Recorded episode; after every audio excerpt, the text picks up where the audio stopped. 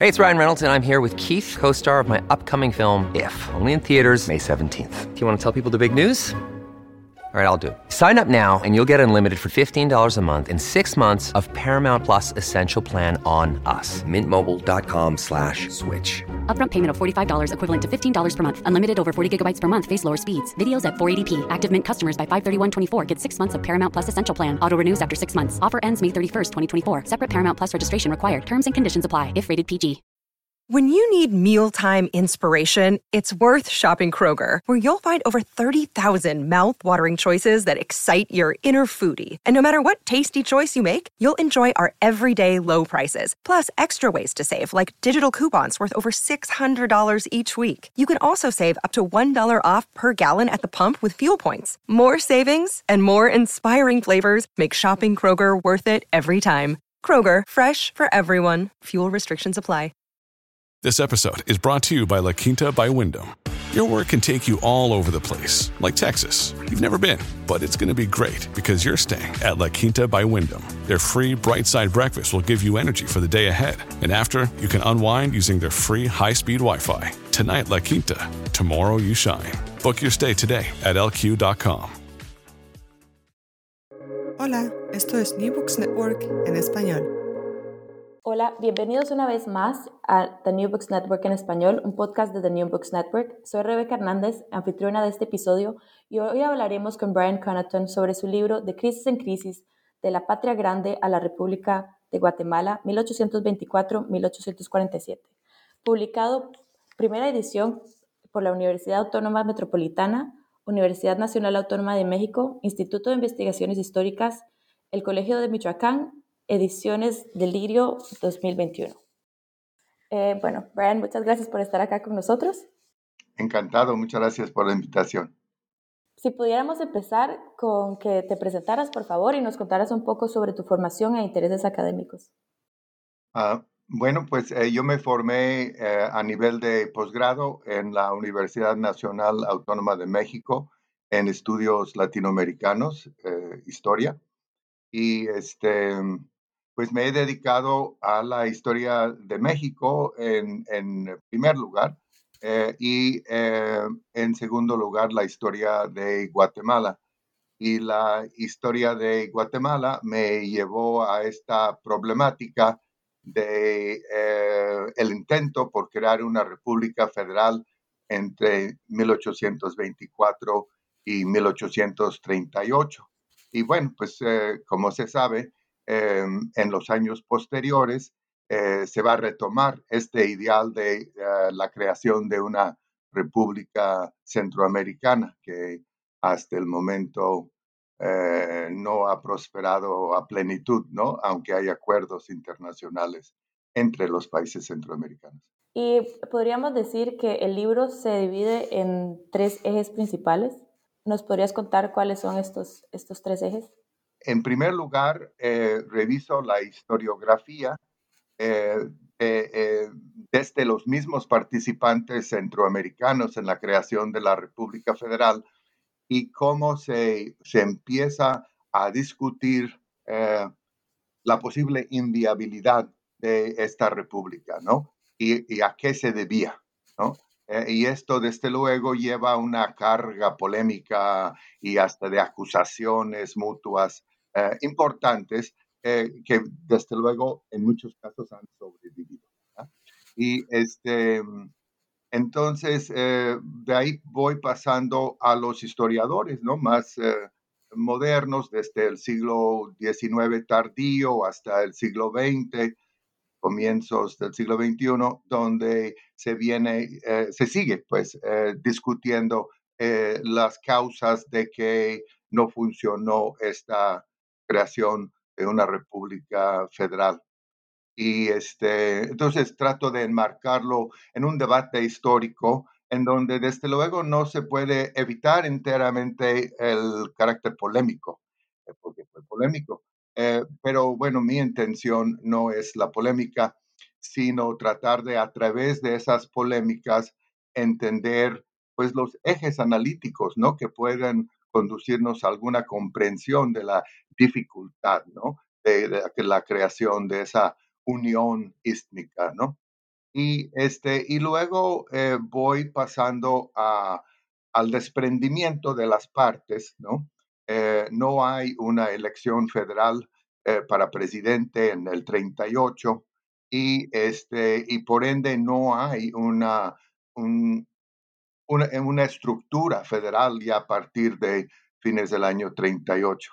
Eh, y eh, las partes eh, acuerdan a través de la legislatura a reasumir la soberanía en las entidades componentes de la federación para su eventual reunificación. Em, esta reunificación no va a ocurrir. Hay una serie de reuniones en ese, con ese propósito en los años siguientes y ha habido hasta una literatura, eh, eh, eh, digamos, muy favorable a la reunificación a, pues, a, través de todo el siglo XX incluso, ¿no? Entonces, em, eventualmente en las décadas posteriores a, a 38 se van a ir constituyendo las repúblicas de Centroamérica, ¿no? y entonces ahí me voy ocupando en particular del caso de Guatemala. Me ocupo de Guatemala en el periodo de, digamos, 39 a 47, eh, cuando todavía es parte teóricamente de la Unión, pero en calidad de separado mientras tanto, y eh, luego cuando deciden dar el paso hacia la eh, constitución de una república en 47. Y, trato de enmarcar eso dentro de eh, lo que yo veo como las grandes discusiones en Guatemala en ese periodo, eh, que, giran en torno, hasta donde yo entiendo, de la gobernabilidad. ¿Cómo vamos a lograr que este país marche? ¿no? Em, y em, sí, sí fui encontrando que eh, la enormidad del problema era era impresionante, ¿no? Eh, porque eh, yo inicialmente había entendido que, em, digamos, el estrés era entre las partes grandes, em, Nicaragua, Honduras, Costa Rica, Guatemala, El Salvador, y la Unión, ¿no? La Unión que inicialmente tenía su capital en la ciudad de Guatemala y en los años 30 fue trasladada la capital a San Salvador, ¿no? Y yo pensé que ese era el eje del estrés y, desde luego sí hay eh, un estrés, una, una, crisis en esa dinámica porque el regionalismo eh, de las partes constituyentes eh, era ya muy criticada en la época. Em, pero significativamente me parece, como señaló Marure, eh, que adoptó en su primer momento una perspectiva liberal, eh, dentro de las entidades había pugnas, podríamos decir, subregionales, ¿no? E, es decir, en las partes de cada, de cada estado, ¿no? Y, y eso es lo que, eh, digamos, voy transitando en la tercera parte del libro, hacia este nuevo eje, eh, digo, nuevo eh, para mí en cierta forma en mi análisis y creo que ha sido relativamente poco explorado en la literatura hacia eh, cómo era difícil gobernar las partes de estos estados, estos estados transitando hacia repúblicas y a veces suponemos que tienen cierto grado de dominio en su territorio. Pero eh, lo que me fue surgiendo en la investigación era em, que las partes de estos estados, eh, en algunos casos ya república, em, pues no eran exactamente anuentes a ser gobernados desde la ciudad capital, ¿no? Em, había hombres fuertes con intereses de grupos localmente, eh, con cierto grado de articulación, algunas veces hasta ejerciendo por ciertos periodos eh, en posiciones de gobierno, eh, desde luego acumulando capital por sus actividades económicas y con pues lo que todo parece ser un claro concepto de sus intereses como los intereses importantes y el Estado, en este caso de Guatemala, estaría, me parece a mí, eh, desde su perspectiva, como pintado, ¿no? Como, como un, una pretensión estatal eh, que desde su fuero particular quizá ilegítimo, incluso ilegítima esta pretensión de dominio, ¿no? Em, entonces, em, voy tratando de ver esto y, y,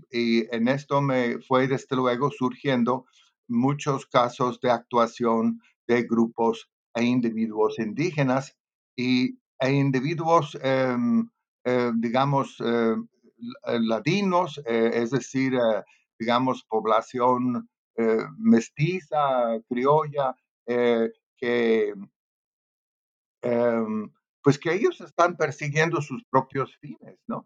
Eh, grupos indígenas pretendiendo recuperar tierras que consideran de ellos, que, que, algún propietario mm, relativamente advenidizo ha adquirido y, y, quieren desposeerlo hasta con amenazas de muerte, etcétera, ¿no? y dentro de esta dinámica local em, bastante aguerrida, este, eh, los intentos del Estado por elaborar una gobernabilidad, ¿no? Y entonces lo que encontré era que eh, en vez de que los gobernantes fueran eh, represivos muchas veces como quizá uno esperaba, ¿no? Esperaba en el sentido de que anticipaba que, que fuesen represivos. Los mismos gobernantes hacían expresiones al estilo de que no podemos actuar con fuerza porque no gozamos del apoyo, ¿no? De la comunidad, no, no gozamos de la aceptación. Entonces, como que hay, hay, una, hay un temor del ejercicio de la fuerza, ¿no? Incluso eh, en la cabeza de un militar como Francisco Cáscara en los Altos, un hombre que realmente tenía un poder de cierto dominio en este periodo en los Altos desde, desde Quetzaltenango, este, eh, pues repetidamente dice, no podemos actuar con fuerza. Este, y, y en esa dinámica eh, se va surgiendo una figura que resultó para mí muy significativo el fiscal, eh, eh, eh, el fiscal de la Suprema Corte, un, una especie de juez especial, ¿no?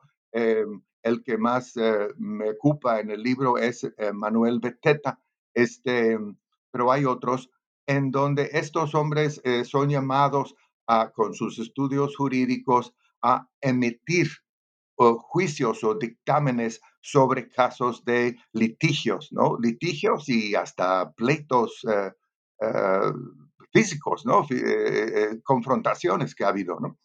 Y, este, y los dictámenes que dan me parecen muy reveladores de la dificultad de concertar la paz entre las partes, ¿no?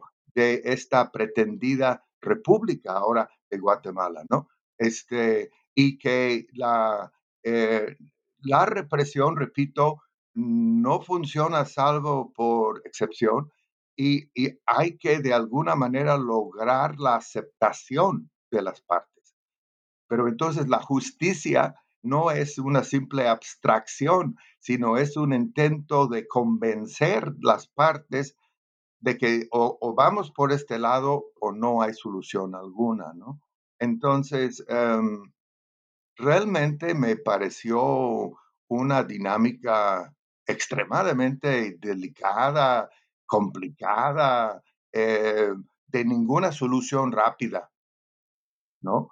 O sea que, eh, entonces como que desde las alturas del conflicto e, entre eh, las partes constitutivas de la República de la Patria Grande, ¿no? La República de Centroamérica, em, al transitar hacia la constitución de las repúblicas derivadas de esa eh, gran república este, y concentrarme en el caso de, Guatemala, encontré eh, esta situación, ¿no? Em, eh, quizá más relevante en cierta forma de lo que ha llamado más quizá la atención de los historiadores, ¿no?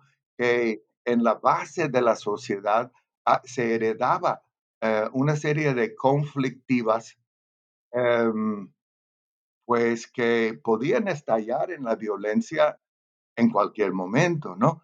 ahora que a veces, eh, bueno, me temo que vivimos en sociedades donde cada vez más se habla del posible estallido de la violencia, pues eh, en los papeles que yo estaba viendo para Guatemala en este periodo, la violencia es prácticamente eh, lo que se anticipa a diario. Este, entonces, em, eh, en vez de que por debajo del nivel de las entidades todo fuera calmado, pues parecía que todo estaba en ebullición. Sí, justamente. Y bueno, si podemos empezar un poco, porque había una intención de los países de la gran patria en formarse y después volver a formar lo que sería otra vez la, la República Ísmica, que nunca ha sucedido desde entonces, pero ¿cuál era eh, estos beneficios que habían para los países integrantes? ¿Qué era lo que se perseguía al, al tratar de formar otra vez? O... Claro. bueno, creo que lo que más se comenta, em, y este quizás el plus, pero a la vez el menos de, de la pretensión de la República, lo que más se menciona es la necesidad de un país fuerte. Es decir, hay un ojo puesto en lo internacional. ¿no? Eh, si quedamos como países chicos, somos peces chicos en un mar de peces grandes, ¿no? Y eso nos deja en gran desventaja. ¿No? Un raciocinio así bastante evidente, ¿no? Este, y por otro lado, eh, hay la necesidad eh, en ese mismo ojo puesto en lo internacional de relaciones eh, de comercio, de diplomacia, etcétera. Y no les parece viable que cada estado de Centroamérica tenga su propio cuerpo diplomático, su propio régimen comercial, etcétera, que además no resolvería los nexos entre ellos que sí, asumían cierta hermandad, si bien una hermandad conflictual, ¿no? Este, entonces, em, había que resolver esa dinámica de inserción en el mundo y la geografía y la, el pasado histórico inmediato parecía indicar que somos un país, ¿no? Em, y entonces había como un ojo puesto en digamos, eh, se diría nuestra historia, no nuestra historia nos ha unido, ¿no? No debemos de desunirnos. Em, pero dentro de eso creo que, y, esto lo señaló en un artículo Arturo Taracena, eh, no se ve en esa época una consideración amplia a, este, a, a la nación, ¿no? Ah, es decir, al nosotros, ¿no? Al nosotros centroamericanos. ¿Por qué los guatemaltecos y los costarricenses son una nación? ¿Por qué los salvadoreños y los hondureños, no? Son una nación. ¿Por qué, somos? ¿Qué es lo que nos esencializa o qué es lo que nos evidencia como una y no cinco, ¿no? Y, y entonces esta es una carencia importante porque desde luego las uniones nacionales siempre son un poco míticas, ¿no? Em, eh, no sé si mitos famosos internacionalmente, el gaucho argentino o el cowboy norteamericano, em, em, eh, pues de repente tenemos a argentinos o norteamericanos que de cowboys y gauchos no tienen nada, de alguna manera viéndose reflejados en esa eh, en esa imagen, ¿no? Este, em, ¿Cuál sería la imagen centroamericana, ¿no? ¿Cuál sería esa figura unificadora, ¿no? Em, eh, en México pues, eh, han jugado el charro y em, este, ¿no? La China poblana y que la, este, ¿no? Y luego que el jaripeo y que, ¿no? La Virgen de Guadalupe. Hay una serie de referentes, ¿no? Bueno, en Centroamérica, pues claro, habría esquipulas y algunos referentes, pero habría que ver si han logrado, ¿no? Han logrado el arrastre em, eh, eh, para que eh, la imaginación a través de Centroamérica se gravitara hacia la, una asunción de unión, ¿no? y, creo que eso es lo que no se ve mucho ni en esta época que yo estudio de 24 a 47 y tampoco después, lo cual me parece significativo, no solo porque, bueno, uno podría decir el negativo es que eso nos va a impedir unirnos, ¿no? Pero digamos, em, eh, lo que también me parece en cierta forma un positivo es que eh, eh, un positivo histórico es que em, se han creado eh, y digamos, em, digamos, más un sentido local, ¿no? Es decir, eh, eh, la, la resiedumbre de la identidad más local, ¿no? Es muy, me llama mucho la atención en Centroamérica, ¿no? Que em, los estados y sus partes, ¿no? Tienen identificaciones, identidades muy desarrolladas, ¿no? Y parece que esto tiene una historia en sí, ¿no? Este, hoy día el mundo parece que está eh, desencantándose un poco de las grandes naciones, ¿no? Este, vemos barruntos de, separatismo en España, eh, en, en, Gran Bretaña, este, en Estados Unidos. Y pues algunas de las naciones que, que tienen hoy día el nivel más alto de vida en el mundo son naciones más bien chicas. Entonces, no sé si, si por un lado que muchas veces en la historiografía se ha pasado lamentando la pérdida de la patria grande en Centroamérica, si también la historiografía debería de eh, eh, internarse un poco en la riqueza de la, de la vivencia local.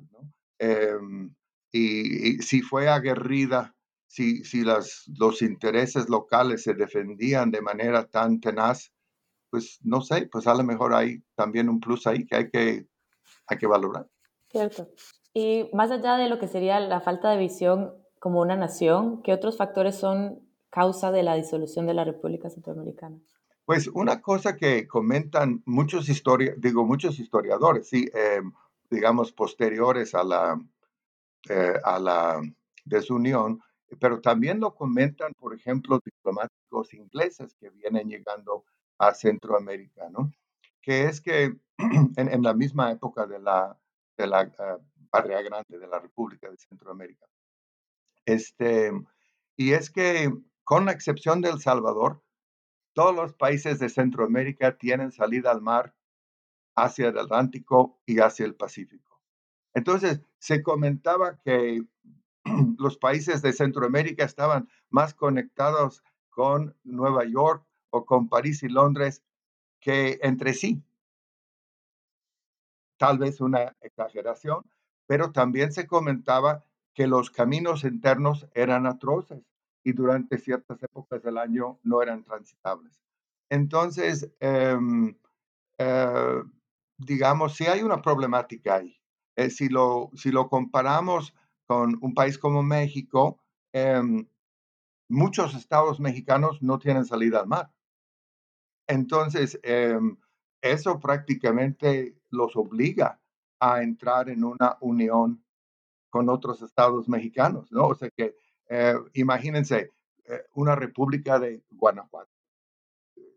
Se figura un poco complicado, ¿no? Una, una república de Zacatecas, ¿no? O sea que está bastante complicado, ¿no? Este, em, también hubo eh, separatismos en México, ¿no?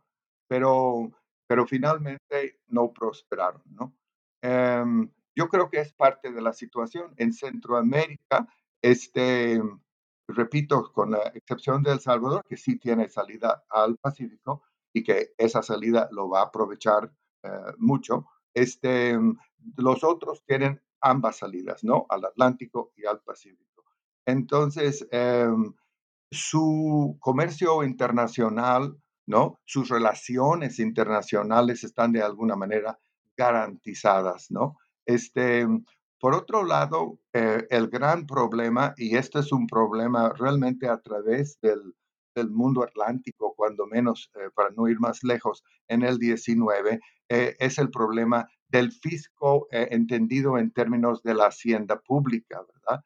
Este, em, estos países no tenían regímenes fiscales adecuados.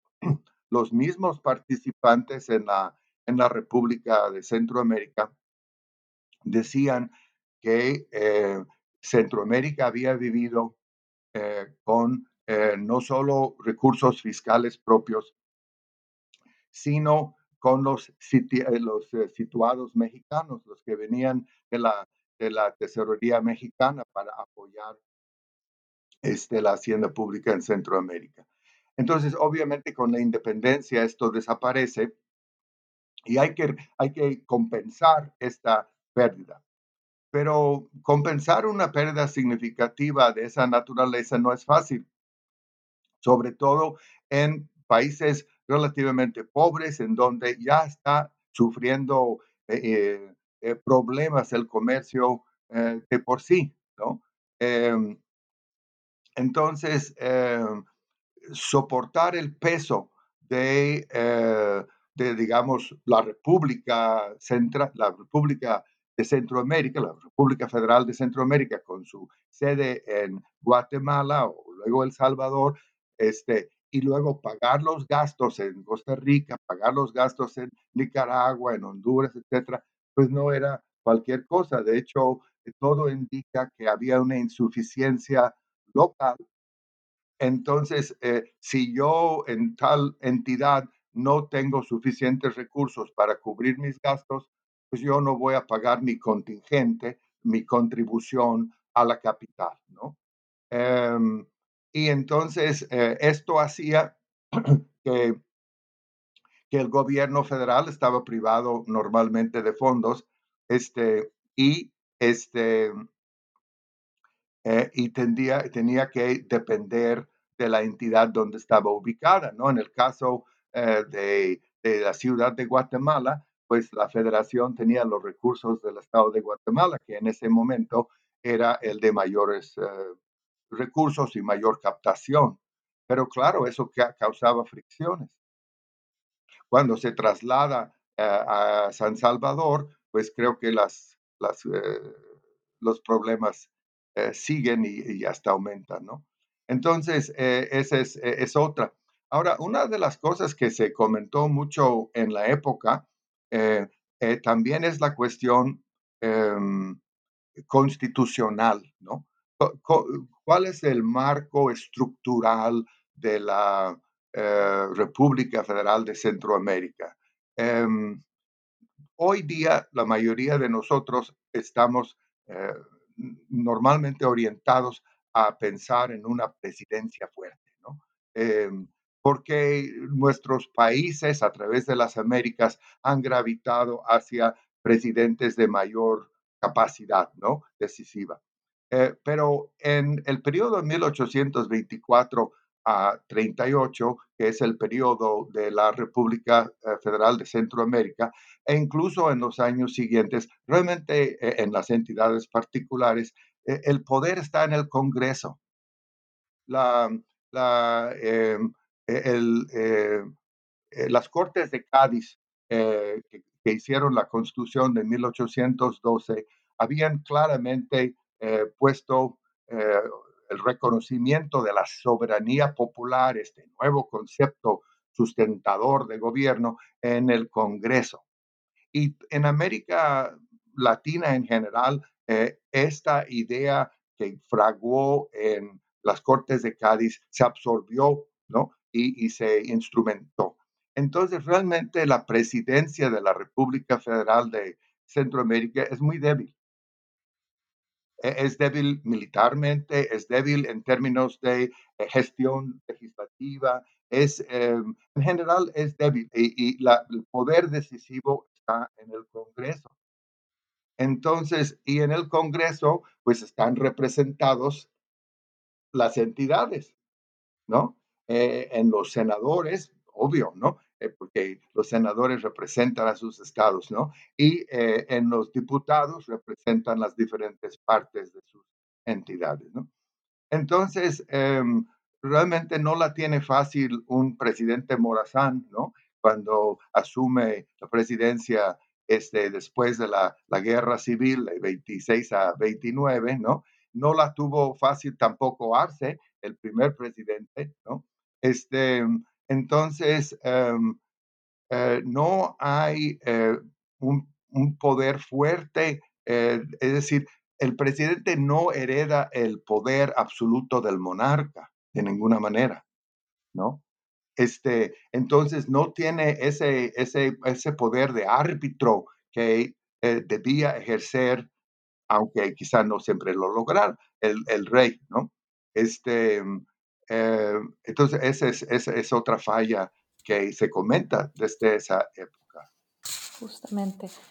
Eh, después, acerca de la, cuando Guatemala trata de fundar su propio gobierno, su propia república, tiene em, bastante resistencia localista y regionalista que le impide. Podríamos hablar un poco sobre, en específico de Guatemala la escisión, por decirlo así, quizá más grande en Guatemala entre, es entre el occidente, eh, los altos, ¿no?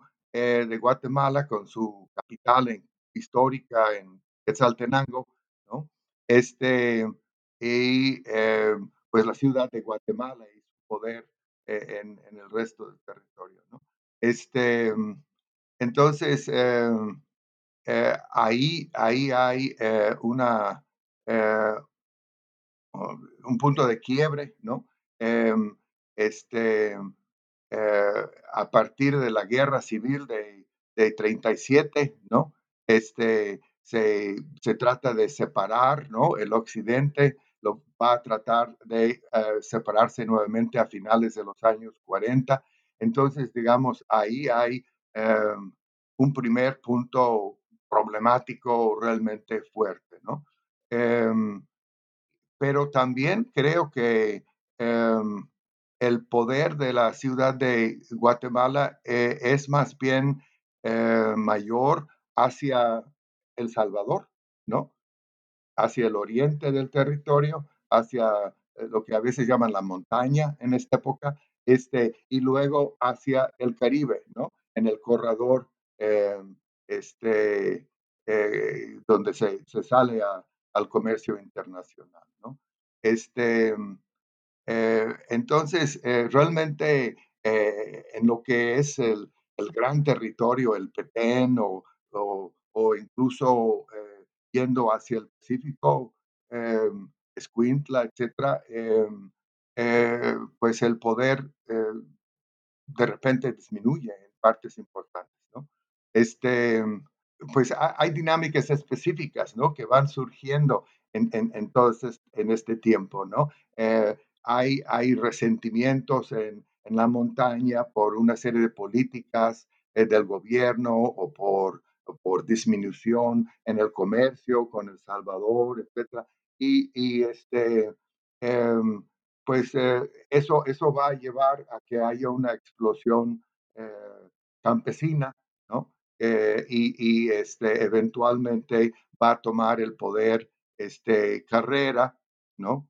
Este, eh, este hombre que había sido criador de, cerdos, que había participado como pues, adolescente en la guerra civil, que va a este, acudir eh, primero a un poder militar reconocido en Mita y luego eventualmente va a llegar a la presidencia, ¿no? En los años 40. Eh, este, mm, entonces, digamos, eh, el poder de la ciudad de Guatemala es bastante acotado cuando uno empieza a realmente revisar, ¿no? Em, eh, que pues en los altos em, pues, pues hay un separatismo muy fuerte, ¿no? Este, en, en, otras partes del territorio, por escasa demografía, por escaso desarrollo, por intereses locales, eh, como que se disminuye, ¿no? En la montaña, que había sido el vínculo, ¿no? Eh, con, a, través del cual se llegaba a, El Salvador, etcétera, para un comercio más nutrido, pues ya hay broncas eh, hasta populares fuertísimas, ¿no? Este, entonces, em, cuando se descompone la Gran República, cuando Guatemala reasume su soberanía, pues eh, el país, eh, eh, digamos, Guatemala como entidad está en una lucha interna. ¿Quién va a dominar? ¿no? Este, están los llamados conservadores, están los liberales más exaltados, como son vistos, ¿no? Y este, pues está esta fuerza popular, ¿no? Esta fuerza campesina que exigiendo ser escuchada y atendida. Em, en un primer momento, me parece que los documentos de la época sugieren que la élite nunca pensó que esta fuerza popular llegara a nada. Em, eh, era eh, vista muchas veces con cierto desdén. Como que no tenemos que hacer mucho con esta gente tan poco probable de que llegue a gran cosa, ¿no? Este, entonces la élite se ve muy dividida. Y, este, y esto eh, se detecta mucho en los papeles de los representantes extranjeros que están escandalizados, eh, eh, esperando que, que, la élite ponga en orden este país, ¿no? Este, porque, bueno, los representantes extranjeros lo que quieren es un país ordenado y quieren hacer comercio, quieren hacer negocios, ¿no? Este, y entonces no comprenden porque no actúan. Y hay, una serie de denuncias y trato de rescatar eso a través de, los capítulos, ¿no? Este, y bueno, pues eventualmente, ah, bueno, otro factor de esa división en la élite, desde luego, es que durante todos los años 40 em, hay un componente liberal en Guatemala bastante fuerte, ¿no? Em, eh, se, a veces se, da la impresión de que después de la caída de la República Federal de Centroamérica, eh, los conservadores se imponen de manera categórico, eh, categórica perdón, inmediatamente. Yo creo que no es así. Los eh, los liberales tienen una presencia importante. De hecho, Ralph Lee Woodward Jr. en, un, en sus obras señaló esto repetidamente, este, que sí tenían una fuerte presencia entonces, como que no había la manera de, resolver cómodamente las divisiones entre liberales y conservadores, ¿no? Y esto propició que eh, Carrera siguiera, este, eh, digamos, eh, surgiendo, ¿no? Como una figura cada vez más potente, ¿no? Y, este, y finalmente va a, declararse la, la República y la figura dominante va a hacer carrera, ¿no?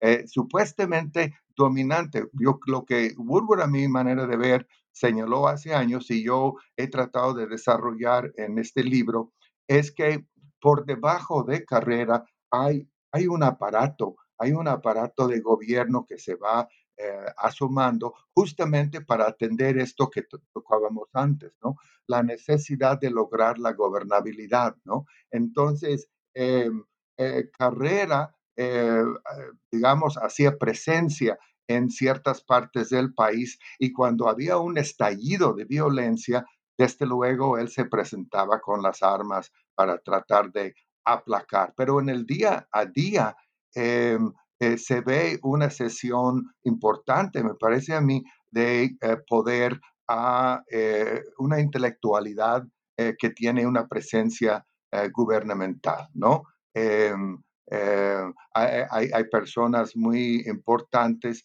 em, eh, eh, Juan José Asmitia, este, Manuel Beteta, hay, otros que pues a veces figuran relativamente poco en la literatura y se me hace que están ahí presentes ideando, ¿no? Este Domingo Sol eh, en la Suprema Corte, eh, estos individuos que están generando directrices de cómo vamos a tratar de aplacar las disidencias, atender las demandas que podemos considerar más justas y eh, lograr la paz, ¿no?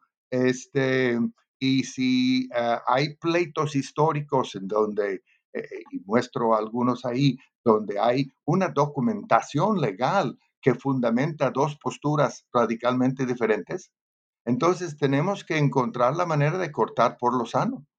¿No? Por ejemplo, bueno, pues eh, tu documentación te da el 100%, pero la documentación de esta otra le da a ellos el 100%.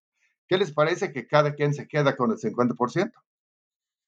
¿No? Eh, digo, nadie va a quedar feliz de la vida, desde luego, ¿no?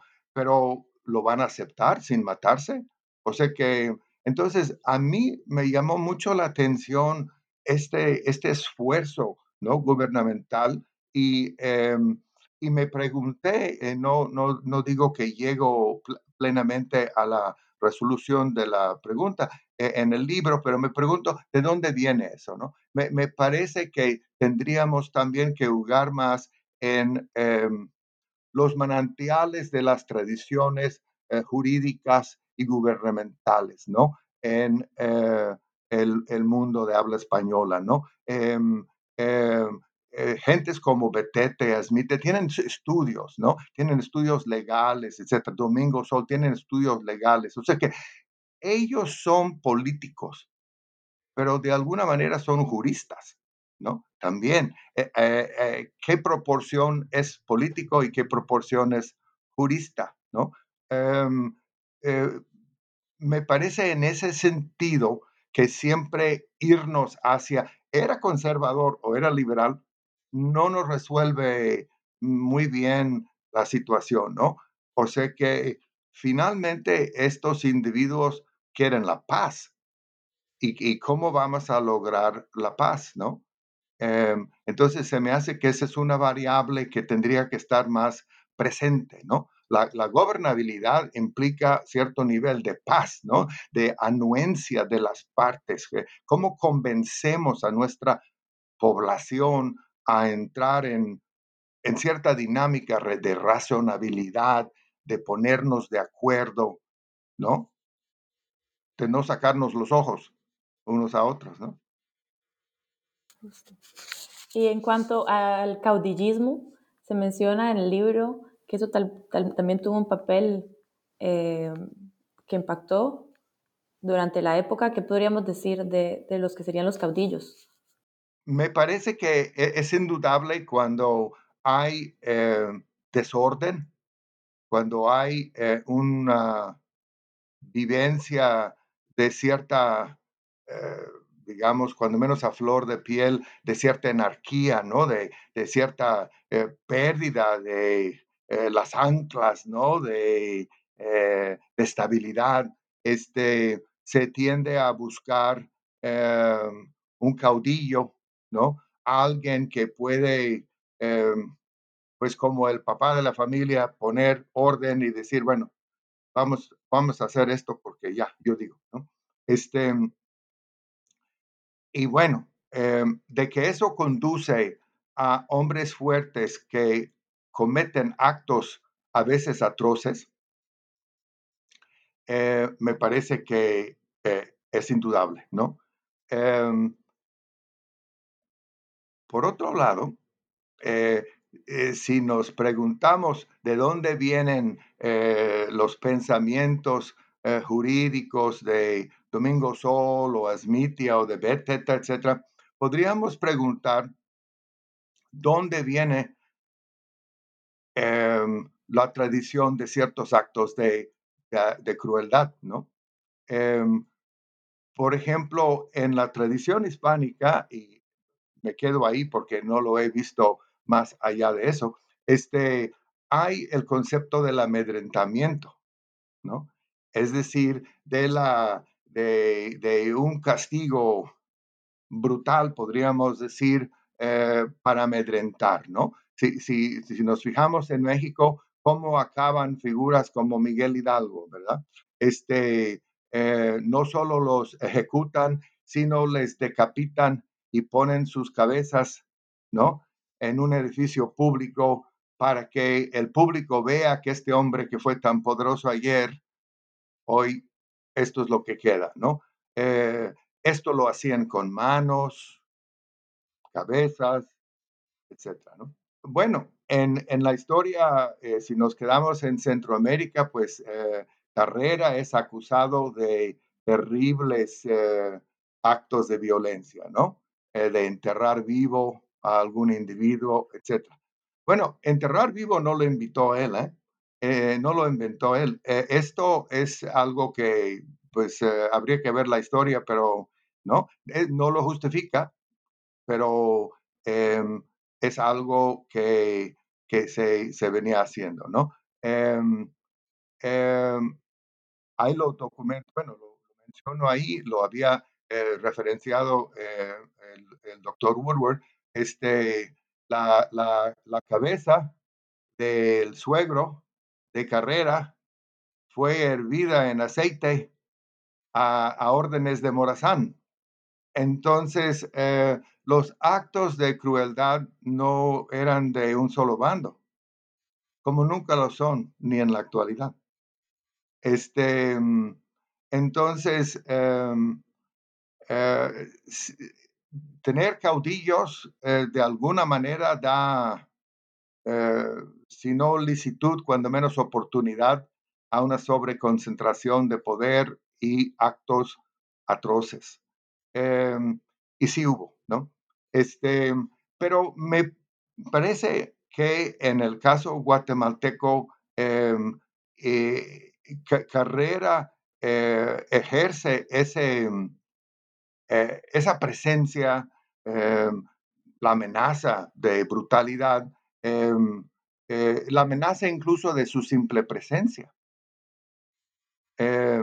Cuando el eh, norteamericano Stevens deja su puesto de cónsul en Guatemala y empieza a hacer sus exploraciones arqueológicas, escribe en su libro que en donde quiera que se presentaba, nada más mostraba una carta firmada por carrera y ya con eso todo se le autorizaba y todo se le facilitaba. Este, entonces, eh, eh, eh, Carrera a veces simplemente cuando había algún problema se presentaba y, su presencia era suficiente para que la gente dijera, bueno, pues vamos a actuar de otra manera, ¿no? Entonces, em, yo creo que las dos cosas se juegan, los, eh, la fuerza militar hasta la brutalidad eh, y la amenaza, la presencia, las autorizaciones, ¿no? Este, pero no me parece que esto es eh, el 100% de lo que está pasando y, quizá hay un por ciento muy significativo de otras cuestiones de organización eh, administrativa, de organización de las cortes, de colocación de corregidores, etcétera, ¿no? En, eh, eh, al organizarse Guatemala después de la disolución de la República Federal, este, se recalca esta importancia de los corregidores como los gobernantes de las diferentes partes del, Estado y luego la República. Y hay toda una labor de colocar gente que pueda poner en orden eh, sus regiones, sus distritos o corregimientos. Y, este, y cuando no son exitosos, cuando son impugnados localmente, los someten a algún tipo de escrutinio y hasta los, los retiran y ponen un sustituto. Este, entonces hay una dinámica eh, de, bueno, vamos a probar este, ¿no?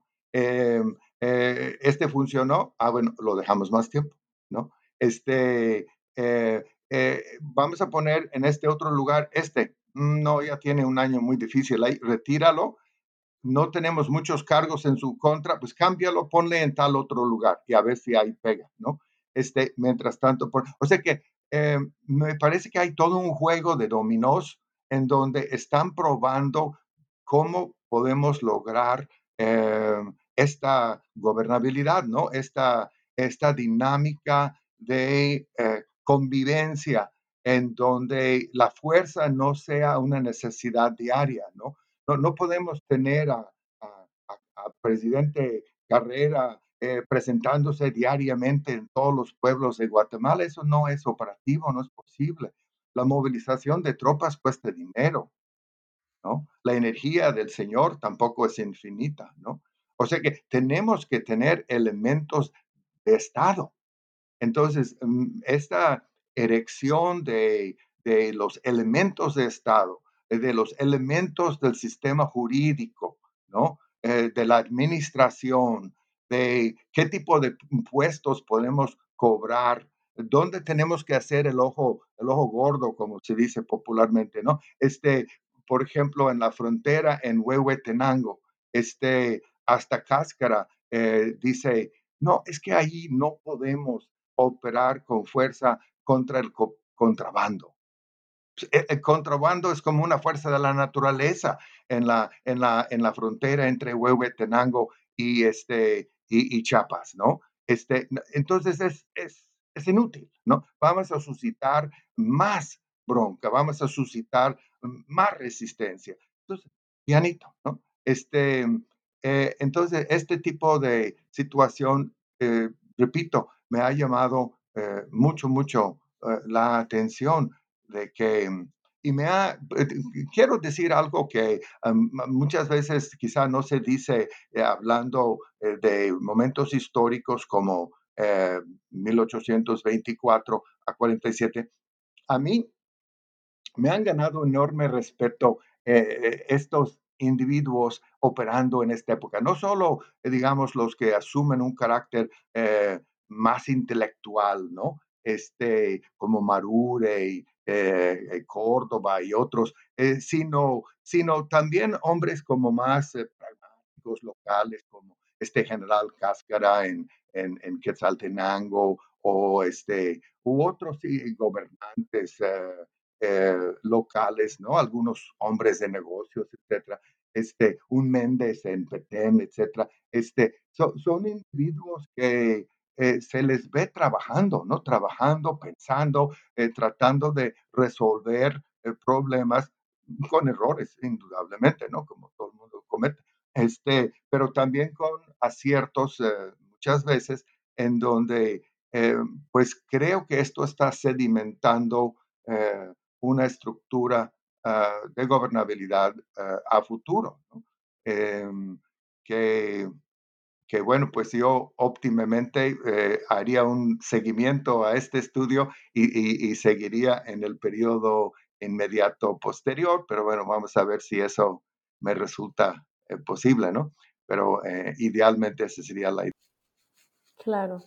Y justamente también para Guatemala era mucho más difícil también por la heterogeneidad de la demografía, en comparación, por ejemplo, con Costa Rica, un país mucho más pequeño, mucho más homogéneo, con una élite también mucho más, tal vez, de acuerdo en comparación con Guatemala. Claro, eh, a veces creo que se ha comparado Costa Rica en ese sentido con Chile, ¿no? Que este, e, e, esa, eh, una cierta concentración natural de las fuerzas sociales para poder concertar una entidad política. Sí, efectivamente, yo creo que Guatemala es un país inmensamente complicado. Em, em, eh, geográficamente, étnicamente, lingüísticamente em, y hasta en territorios contiguos, ¿verdad? Con diferencias y hasta conflictos históricos muy grandes. Y eh, pues yo creo que eso es algo que, hay, que hay que ver eh, con más lupa y, bueno, otros historiadores lo, están haciendo y etnohistoriadores. Eh, creo que sí es algo inmensamente importante, ¿no? entender la localidad, ¿no? entender la trascendencia, ¿no? y el porqué de, de esa, ese arraigo de la localidad, ¿no? Em, y asumir eh, si uno quiere eh, fijarse en una entidad mayor, fijarse eh, y, asumir esas localidades y sus intereses y sus aspiraciones, ¿no? No es fácil, pero no sé si hay otra solución, porque ahí sí, ¿cuál otra solución salvo la represión? Y creo que vemos una y otra vez que políticas de represión no sirven, no, no solo son terroríficas, eh, por sus resultados inmediatos, sino son finalmente inútiles porque tampoco dan eh, resoluciones duraderas. ¿no? Entonces, em, tendríamos que estar dispuestos a lidiar con esas particularidades. Y por fin, ¿cuáles serían entonces los hallazgos de este estudio eh, historiográfico que hace usted en lo que sería la realidad centroamericana y de Guatemala hoy día? Creo que hay muchas similitudes del pasado que podemos ver que todavía se reflejan hoy, por ejemplo, en que todavía los países centroamericanos no tienen esta, esta unión, eh, todavía hay bastantes barreras entre sí. Pues yo creo que eso mismo que acabamos de anotar, ¿no? Que em, hay que asumir em, em, la trascendencia de las particularidades, de los intereses locales. hay que apreciar en todo lo que vale la vida de la gente viviendo experiencias locales eh, que tienen su, su vida, eh, eh, tiene su vida como eje, ¿no? Esas, esas vivencias locales. Em, aunque hoy día estamos viviendo quizá situaciones todavía más complicadas porque por muchas de estas localidades son sustentadas económicamente por los que emigraron y que están enviando eh, dinero de regreso, pero también están enviando informes de sus vivencias afuera, etcétera, y están creando para gentes en estas localidades nuevos referentes, nuevos, nuevos, nuevos marcos de referencia en cuanto a posibilidades y vivencias. Em, entonces, eh, el mundo está asumiendo nuevas dimensiones, me parece. Em, yo creo que el diálogo, eh, el, diálogo, em, eh, podríamos decir, eh, en el mejor de los casos, lo que procuraban el fiscal de Teta o, el, el, juez de la Suprema Corte, Domingo Sol, era lazos de diálogo con las comunidades. Yo creo que ahí podríamos tomar una lección que en la actualidad hablar, ¿no? Tenemos que crear más eh, nexos de diálogo con los, componentes de nuestras poblaciones. Tenemos que escucharlas, ¿no? Tenemos, aunque hablan de manera distinta, aunque sus referentes nos parecen raras, ¿no?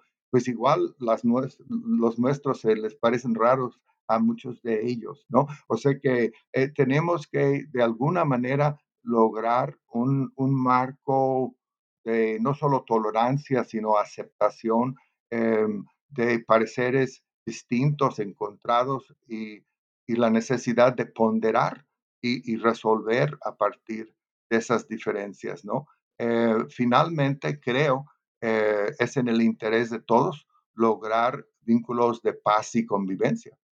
Em, y no es fácil, pero yo creo que es el encargo que, que tenemos en la actualidad también. Y por último, ¿cuál, ¿está trabajando en algún nuevo proyecto?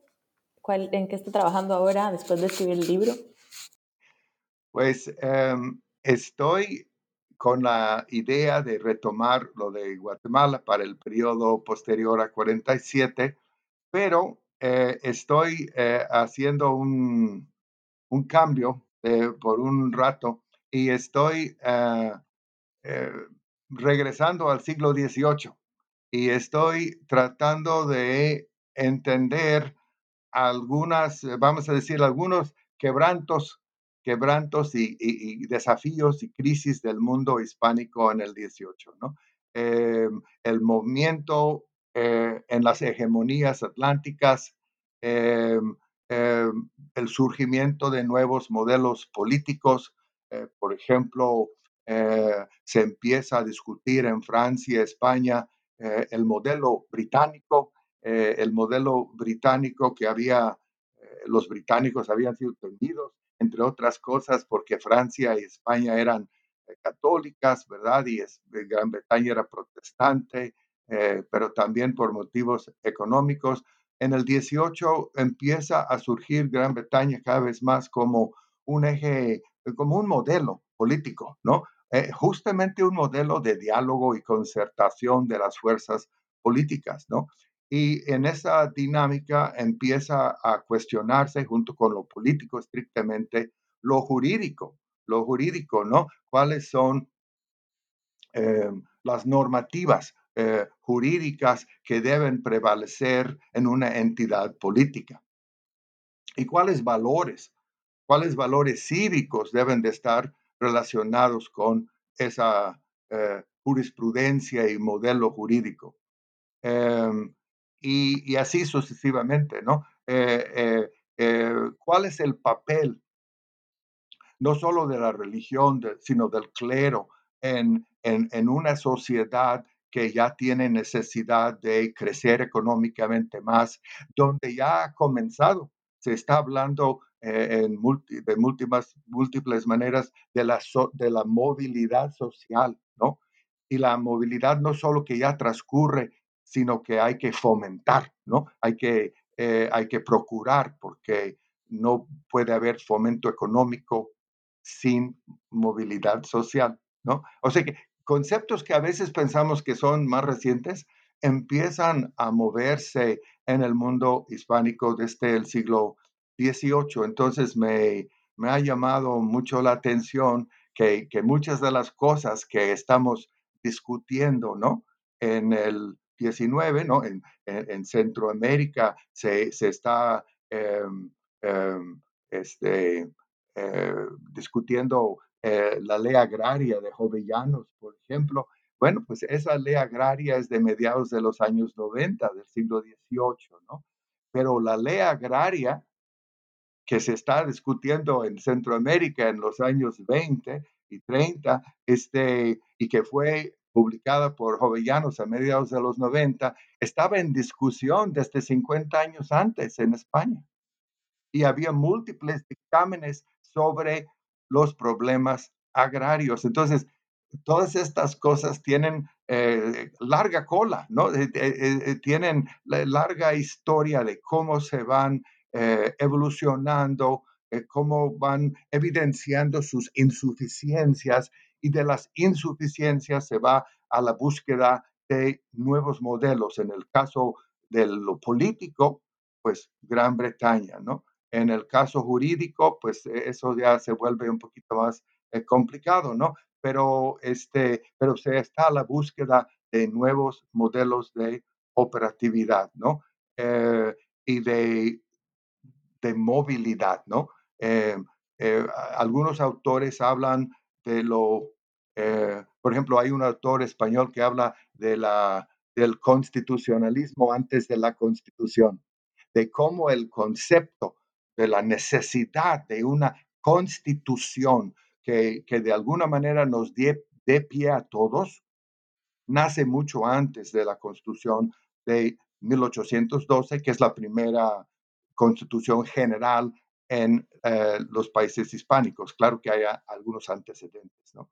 Este, pero, eh, eh, digamos, pretendidamente para todo el mundo de habla hispana, ¿no? Este, entonces, pues voy un poco dividido, ¿no? Por un lado voy con un pie hacia atrás, hacia el 18, y por otro lado tengo ganas de gravitar hacia mediados del 19 en Guatemala y también en México, por cierto.